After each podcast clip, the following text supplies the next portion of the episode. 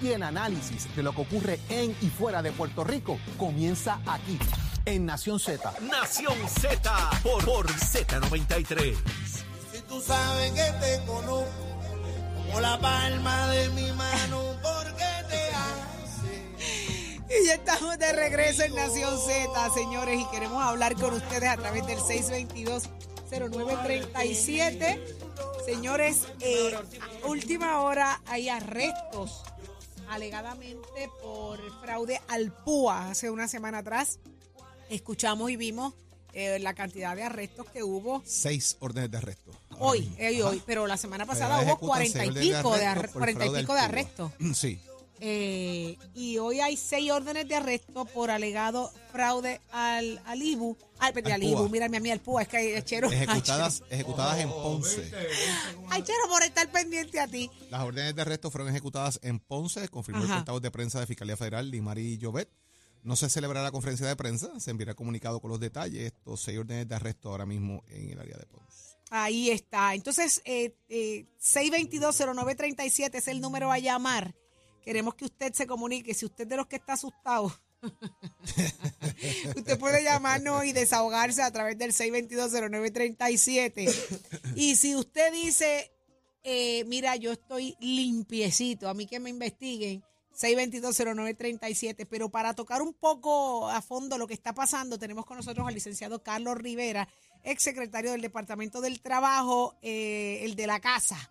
Así que muy buenos días, licenciado. Buenos días. Buenos días, Saudi, a Jorge y a Eddie y a todas las personas que nos sintonizan. Licenciado, hay mucha gente a esta hora asustada. Siguen los arrestos por, por, por asuntos del PUA, por eh, mucha gente decía no va a pasar nada, no va a pasar nada, no va a pasar nada y no va a pasar nada. Y la semana pasada vimos arrestos, hoy estamos viendo hay seis órdenes de arresto. ¿Qué está pasando? Bueno, por lo menos eh, eh, de mi parte, cuando estaba como secretario, siempre lo dije públicamente, que habían Ujú. investigaciones, que había un task force estatal y federal, todavía continúa ese task force estatal y federal, agentes de la Policía de Puerto Rico, negociadores de investigaciones especiales eh, y agentes federales trabajan desde el Departamento del Trabajo y hay personal trabajando, eh, todo este tiempo ha estado trabajando, verificando los distintos casos de fraudes que, que lo dijimos públicamente, eh, que estaban ocurriendo, que estaban bajo investigación inclusive en una conferencia de prensa que tuvimos con en el- primer grupo de arrestos cuando era era secretario en conjunto con Fiscalía Federal se dijo públicamente así que como dice el refrán guerra avisada se supone que no muera gente verdad Eh, y se y se notificó a, a todas las personas que que era mejor que, que levantaran las manos o de alguna manera fueran. ¿Cómo funciona esta, esta, este tipo de investigación? ¿Ellos detectan algunos patrones, eh, quizás desde dónde se solicitó, eh, si hay una misma persona solicitando dos veces? O sea, ¿qué, qué, ¿cuáles son las banderas eh, que se levantan eh, para, eh, para llegar a, esto, a este tipo de situación?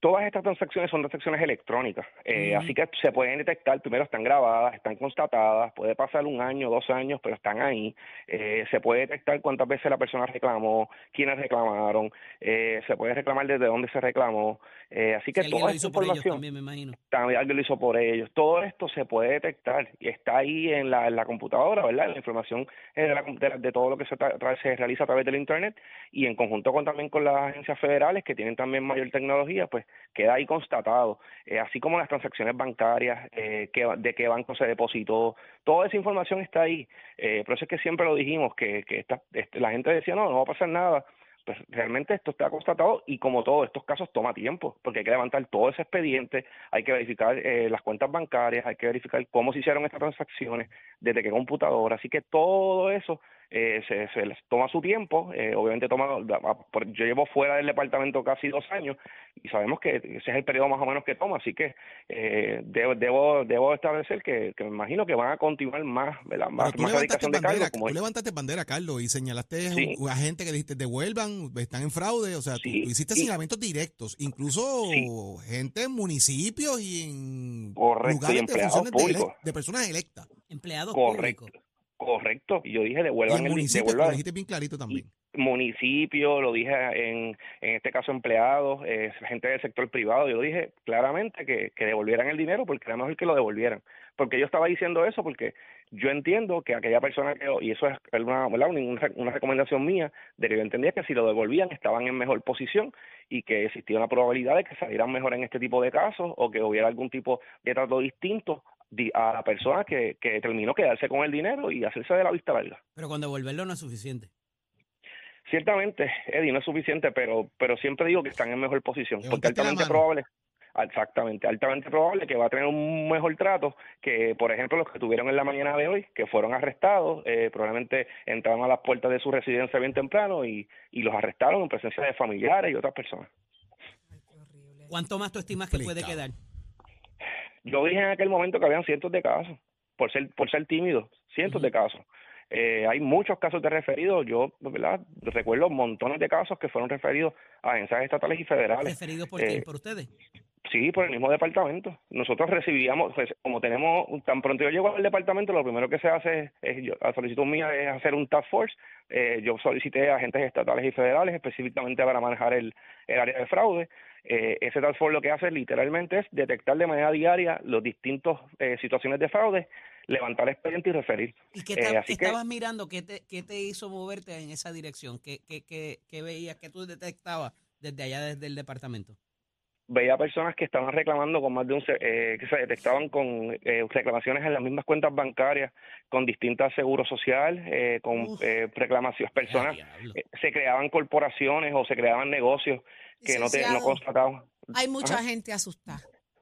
A esta hora hay mucha gente preocupada, tiene que haber mucha gente nerviosa de que ya la emoción de aquel momento, me fututeé aquello, los chavos, los hice de canto, me compré aquello, me hice esto. Qué caro te Y va a salir hoy- el televisor. Hoy, hoy es la preocupación. Pero nos estaba diciendo que era lo que estaba detectando Sí, para, sí, aquellos, sí. Para aquellos que se puedan sentir identificados. Déjame, ¿Qué más, déjame, de- qué lo más interrumpo, lo interrumpí, 6220937, usted vaya llamando, haciendo, entrando a las líneas telefónicas porque queremos escuchar el público también, pero ¿qué más detectó, ¿Qué licenciado? más detectaste por si alguien se identifica, verdad? Y dice, pues espérate, Ay, déjame yo ver hice qué eso. hacer. Ay, déjame ver.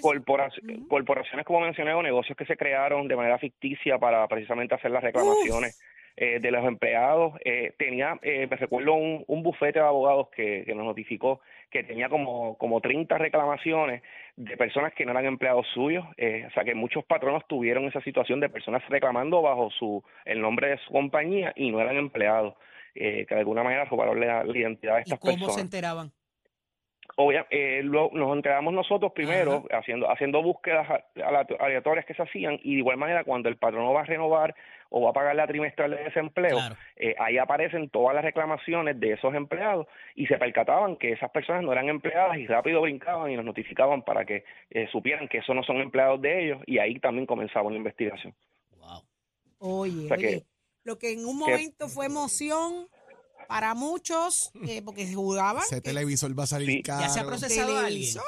¿Ya alguien se ha sentenciado y se sabe cuál es la consecuencia? En caso de, sé que el Departamento de Justicia, creo que fue el área de Mayagüez, había hecho, había radicado unos casos por púa eh, y entiendo que ya hay personas que ya, ya han tenido, han bajado sentencia en, en ese tipo de casos, así que el Departamento de Justicia ha tenido casos y en el caso de Fiscalía Federal también ya hubo un primer grupo de arrestos y ahora pues Oh. este segundo. Oh, Dios, oh, Dios. Vamos a ver qué pasa con eso. Licenciado Carlos Rivera, gracias por compartir Gracias por la, información y de primera mano. Él era Sí, el secretario siempre a la orden y, y a todas las personas pues el llamado siempre es que pues la recomendación que mejor es que vaya usted donde Fiscalía Federal y, y dé la información an- antes de que ellos vayan a su casa. Ahí está. Muchísimas gracias y lindo día, licenciado. Buen día, saludos. Gracias. Bien. Está con nosotros Jesús de la calle, así que muy buenos días, Jesús. Entrégate. Saludos muchachos, buen día. Buenos días, cuéntanos Jesús, ¿qué te parece? Esto nos, esto era Obviamente, el cuento del lobo de que no van a coger nada, no vienen nada, no van a, a meter preso a nadie por esto. co- correcto, y lo, y lo más, ¿verdad? Lo- con esto sucedió que, que mucha gente que verdaderamente lo necesitaba, pues no pudieron, ¿me entiendes? Porque eso fue repartido por otra gente que hicieron lo, pues, lo que hicieron, el delito es delito, ¿me entiendes? Y tienes Ujú. que pagar, punto, ¿sabes? Pero a veces yo digo, eh, esto ha pasado tantos, tantos años y ahora que sale, yo sé que toma tiempo, etcétera, etcétera, pero ¿desde cuándo? Entonces el señor que habla ahora ahí, ¿verdad? No tiene números exactos, pues qué bueno que ya no está, ¿me entiendes? Y que esto se está saliendo porque eso desde primera vez, desde primera vez aquí había, y eso se tenía que identificar. ¿Cómo yo estoy enviando o levantar una alerta, levantar, si yo estoy en mi trabajo y veo algo irregular, mira, chequeate esto, mira, chequeate aquello, sabes, y no esperar a que hacer todo esto para entonces salir como quiera tienen que pagar, ¿me entiendes? Hubo mucha gente aquí que se quedaron en las filas sin recibir ese dinero. Porque el meollo que tenían esa gente en esa oficina, ¿me entiendes? No se sabía ni el día que era. No, vente ahora, no, te toca mañana, no, te toca aquí, no, vente por aquí, no, ya vamos a atender esto nada más. Un desastre, ¿me entiendes? Así que pues, que pues no sé, yo de verdad no sé. Y, el- y los hechos se dan en medio de una crisis también, ¿verdad? Era una, una crisis mundial y, En- y- Entendemos eso, pero hay una cosa que se llama organización y hay una cosa que se llama planificación. Tú te sientas con tu, en tu mesa, vamos a hacer esto, vamos a hacer aquello, vamos a hacer tenemos plan A y plan B y hasta C. Y aquí no ocurre eso en el gobierno, ustedes lo saben. Pero, pero tú sabes lo que yo pienso también, Jesús, es un asunto moral. Eh, ellos, yo no lo estoy defendiendo ni justificando, pero eh, ellos están para ofrecer un servicio. Bueno o malo están ahí, pero es que moralmente usted tiene que tener claro que si usted no le pertenece, si usted va bajo eh, eh, con la intención de engañar el sistema, engañar al gobierno, eh, usted se está buscando un lío intención de asegurado. cometer el delito. Sí, porque usted, Por No eso sabe que es un mismo delito. es que yo le digo que con devolver Gracias, el Jesús, mi dinero, amor, por tu llamada. que con devolver el dinero no es suficiente porque ya la intención criminal y se perpetró el delito. Al tú darle a la tecla de enter, automáticamente ya tú. Sí, pero ya por tú eso él decía, eh, yo les decía hagan esto para que tengan un mejor negocio cuando los agarren. Por lo menos devolver los Digo, chavos. Y me consta que Carlos se buscó mucho problema por hacer este, por es- este tipo de, de- de expresión. Obviamente porque era un momento eh, difícil en el país, ¿verdad? y no todo el mundo tenía el acceso. o sea, había gente del gobierno inmiscuida en el tema, Claro. Eddie, que estaban metiendo la mano donde no era también. Y. Carlos hizo advertencias serias a ciertos municipios y les dijo, tienes un empleado fulano de tal haciendo esto con nombre y apellido. ¡Qué horrible! Y le cayeron arriba. y le costó. ¿Entiendes? Le cayeron arriba. Gente en la legislatura, gente en municipios y empleados públicos metiendo la mano cuando estaban cobrando. Dios mío. Y Carlos lo advirtió. Digo, y Y a mí me que- consta que lo advirtió porque lo hemos discutido mil veces. Él lo dijo, fulano con nombre y apellido está haciendo esto. Y acuérdate Y que había dile que los PPP, chavos. Vamos a tener había- problemas con eso. Había PPP, había ¿Eh? PUA, o sea, eran varios programas y no se supone que tú cualificabas para, Para todo, todos los programas. Porque si tú estabas desempleado, obviamente no podías tener derecho al pago de nómina porque, o sea, o tienes corporación o estás empleado, pero las dos. Las dos cosas imposibles. Tenemos a Luis en línea telefónica. Buenos días, Luis. Buenos días, gente, buenos días. Mira, que los cojan a todos, a todos por afrentados para el dinero y para otras cosas más. De acuerdo. Oye, mira, mi pana, yo no cogí ni un, ni, ni un ni un litrito de leche, me tocó a mí. Ayuda ninguna. Y hay gente que cogieron eh, eh, cuanta ayuda posible a vivir por haber. Mira, mano, hay un refrán que, se- que, que, que dice que en la vida hay dinero que uno no debe tocar. Eso es así. Eh, así que si lo cogió, mira, que los cojan a todos, a todos y ¿Tú que crees que, paguen. ¿Tú crees que haya gente nerviosa a esta hora? Bueno, el que sabe que hizo algo que no debe hacer, sabe que lo hizo mal, ¿verdad que sí? Es En su conciencia queda. Ay, Jesús. Luis, que- Luis se desahogó. Es Luis dijo, ya tendré la oportunidad de llamar a Nación Z y, y- y desahogarme y Por eso decir está esto. El canam, el canam y, la, y las piscinas por ahí, no, y la que, la que Colombia, la que se fueron a hacer. Televisores de 80 pulgadas y cuánta cosa había. y- Televisores. No, mano, es que es- hubo un desco- o sea, Motora. el- el- esto tenía un fin, señores. Carro. Esto tenía un, ¿Un de qué? fin. Usted ¿Un de estaba, qué? Ay, usted, sí. usted Un estaba. Usted estaba, sí, por no decir un desco, usted tiene, Se te iba a salir. eh, por poco, el descoñetamiento. Que, que pasa es, mire, si usted está en una posición donde la, ayuda iba dirigida precisamente a que usted no tiene ingresos, para que se maneje, para que bregue con su comida, pueda bregar, pero si usted lo va a coger para el vacilón y entonces defraudar también el, el sistema, y estos son chavitos que vienen de ayudas federales, el, el flanco es abierto por todos lados y aquí se volvió la gente, tú sabes, se complicó la cosa porque siempre está el ganso. Y ahora, y ahora, o sea, eso que pasó con el equipo de béisbol, que cogieron a todos esos muchachos que eran prospectos, jugadores buenos, Dañaron. y dañarles la vida porque uno fuera más afrentado que los demás para pagar nómina con chavos que no eran de él. Aparte de inmoral, es un abuso porque le tronchó la vida a esos chamacos. ¿Sabrá lo que les dijo? Y los cogió ahí, chamacos buscando ayudar al tipo, porque es el, el dirigente, la cosa. Ah, ayúdame aquí, yo te llevo allá, esto, lo otro, un cuento, tú sabes. Y mira lo que pasa. Es que, hermano, es una cosa bárbara. El fraude, hermano, es estamos, violento. estamos acostumbrados, Jorge, también a que cuando ha venido la ayuda de FEMA, eh, aquí no ha habido ningún caso que hayan perseguido a nadie. Ese es de los otro, el de FEMA. los- y la gente manga los y ese revolú, el. Puma, el Puma, El Puma, el Puma. El Puma, el Puma, el Puma. el y Puma, el Puma, agárrense de las manos. Iban a hacer lo mismo que las ayudas de FEMA. Chero empieza a ir a cantar pavo real por el Puma. No, Oye, ve, verdad, o sea, que, y tienes razón, ahí no pasó nada. Nunca pasó en los casos nada. de FEMA, nunca pasaba nada. El único caso que hubo fue el de Cobra y el Y la de- gente mojando matres y y, era- y era una empleada ahí, federal. Y entonces revolú que defraudaban y los cogían, hubo fraude y no pasaba nada. Eso Ahí. es verdad. eh, eh, esto está pasando ahora mismo en Ponce, señores. Eh, las órdenes de, son en Ponce. Así que Qué vamos a pena, estar mano, ya le están dando la vuelta a la pena. isla. Es- es ¿Dónde fue la, pena, la de los peloteros? ¿Dónde fue, Jorge? Eh, yo que fue por el sur también. ¿Fue, ¿No fue por allá por Humacao? No, no, no, no. Para mí que fue en el este. sur, déjame chequear. ¿Fue en el sur también? Yo creo. Déjame buscar aquí. Bueno. Resolvemos rápido. Vamos a seguir de los pasos al asunto porque esto se pone interesante, así que pendientes acá Nación Z porque ya también está listo Tato Hernández y somos deporte, dímelo Tato.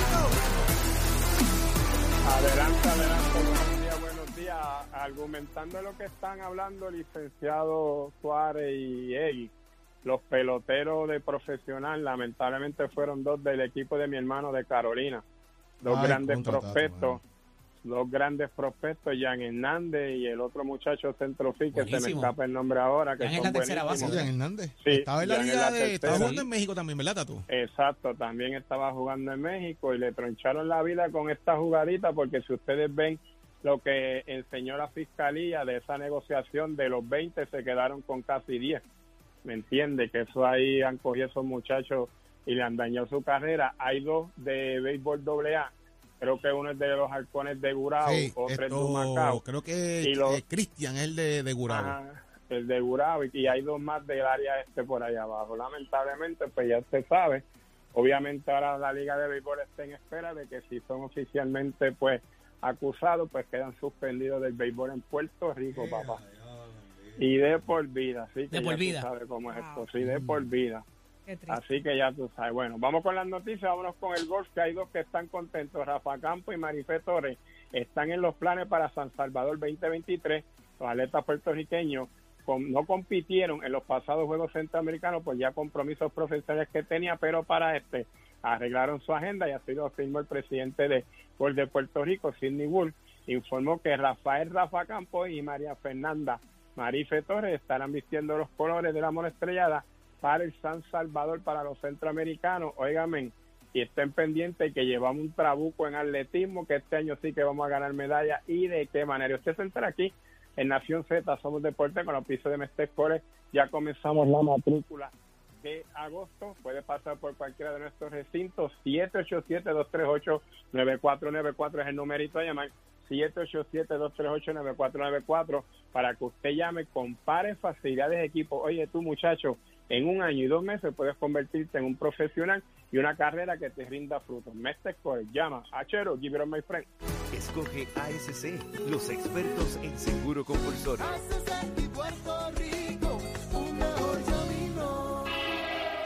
Buenos días Puerto Rico, soy Emanuel Pacheco Rivera con el informe sobre el tránsito. A esta hora de la mañana ya se está formando el tapón en la mayoría de las vías principales de la zona metro, como la autopista José de Diego entre Vega Alta y Dorado y entre Toa Baja y Bayamón y más adelante entre Puerto Nuevo y Atorrey. Igualmente la carretera número 2 en el cruce de la Virgencita y en Candelaria en Toa Baja y más adelante en Santa Rosa. También algunos tramos de la PR5, la 167 y la 199 en Bayamón, así como la avenida Lomas Verdes entre la American Military Academy y la avenida Santa Ana, la 165 entre Cataño y Guaynabo en la intersección con la PR22, así como el expreso Valdoriotti de Castro desde la confluencia con la ruta 66 hasta el área del aeropuerto y más adelante cerca de la entrada al túnel Minillas en Santurce. Por otra parte, el ramal 8 y la avenida 65 de Infantería en Carolina, el expreso de Trujillo en dirección a Río Piedras, la autopista Luisa Ferré entre Montelledra y el Centro Médico de Río Piedras y más al sur en Caguas y la 30 entre Juncos y Gurabo. Ahora pasamos al informe del tiempo. El Servicio Nacional de Meteorología pronostica para hoy más aguaceros y tronadas sobre las aguas locales, las cuales eventualmente tocarán tierra en el sur y el este. También se espera el desarrollo de aguaceros en el interior y en el norte. Los vientos permanecen del sureste de 10 a 15 millas por hora y las temperaturas estarán bajando a los medios 70 grados en las zonas montañosas y los medios 80 grados en las zonas costeras. Para los bañistas y navegantes, los vientos estarán del sureste de 15 nudos, lo que provocará condiciones picadas con oleaje de 5 pies o menos, pero más deteriorado en las áreas más cercanas a las tronadas. Además, existe riesgo moderado de corrientes marinas para Culebra y el norte de Puerto Rico. Hasta aquí el tiempo les informó Emanuel Pacheco Rivera. Yo les espero en mi próxima intervención aquí en Nación Z que usted sintoniza por la emisora nacional de la salsa Z93. Próximo. No te despegues de Nación Z. Próximo. Por ahí viene Ángel Matos, el portavoz de la Cámara de Representantes del Partido Popular Democrático. ¿Qué está pasando allá adentro? Es aquí donde te enteras, en Nación Z.